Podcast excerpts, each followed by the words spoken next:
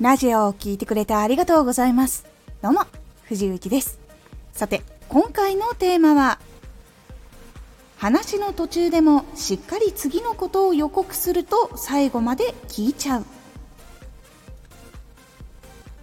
前回30秒の番宣を入れることで長い話でも聞きやすくなるというお話をしたんですがそれだけでは途中で離脱してしまう時っていうのもあるので追加で今回ご紹介するコツも一緒に使ってみてください。このラジオでは毎日19時に声優だった経験を生かして初心者でも発信上級者になれる情報を発信しています。それでは本編の方へ戻っていきましょう。最初に言うことが分かっていてもどこかで集中っていうのがやっぱり切れてしまいます。その時に意識を戻すコツの一つ。として今回お届けをいたします。では何をすればいいのかっていうとそれは番組の話とかの途中でも番宣を挟むということです。話の中でも今まで話したのがこうこうこうでこういうことになってきましたが次は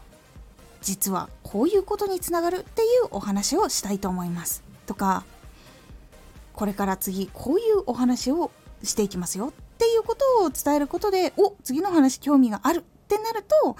意識が戻ってきたりとか集中が戻ってきやすくなります。結構1時間の番組とかもそうだし15分ぐらい30分番組とかだと15分ぐらいのところで1回こう CM に入ってでその CM に入る前に次はこういうことがとか一体これは何が起きたのかみたいなことを言って CM に入ってで CM 明けの時に前半こうなってきたこれなんですがどうなるんでしょうかみたいな作りを番組しているのはそういうことなんですね。やっぱり30分とかもやっぱり長いといえば長いのでその間に次はどうなるよとかさっきまでのあれはこれだったよだからこっからこういうのを話していこうねみたいな話をして番組をまた見やすく楽しみに見れるようにという工夫がされていますこれをラジオにも入れることで最初に番宣をしただけじゃなくて間でも番宣することで後半戦も全然集中力持って聞けるっていうこともやっぱりあるので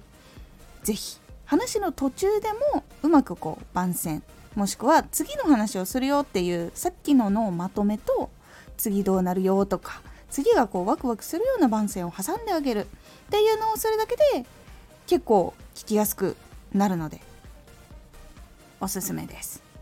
でこれを意識していくことで感情のままに思いついたことをそのまま喋ってしまう癖っていうのが少しずつ良くなるはずなので是非試してみてください。今回のおすすめラジオ。話が長くなるときは〇〇を入れてみよう。ついこう自分で原稿を作んないで喋る時とか長くなりがちだなってこう自分で思っている時はあることをやることで先が聞きやすくなったりとかこういう話するんだなっていうのが理解できた状態で話すことができてそして聞く人もこういう話が来るんだっていうのを分かった状態で聞くことができるのでいいよっていうやり方をおすすめしております。このラジオでは毎日19時に声優だった経験を生かして初心者でも発信上級者になれる情報を発信していますのでフォローしてお待ちください。毎週2回火曜日と土曜日に藤雪から本気で発信するあなたに送る上級者の思考の仕方やビジネス知識などマッチョなプレミアムラジオを公開しています。有益な内容をしっかり発信するあなただからこそしっかり必要としている人に届けてほしい。毎週2回火曜日と土曜日。ぜひお聞きください。ツイッターもやってます。ツイッターでは活動している中で気がついたことや役に立ったことをお伝えしています。ぜひこちらもチェックしてみてね。コメントやレターいつもありがとうございます。ではまた嗯。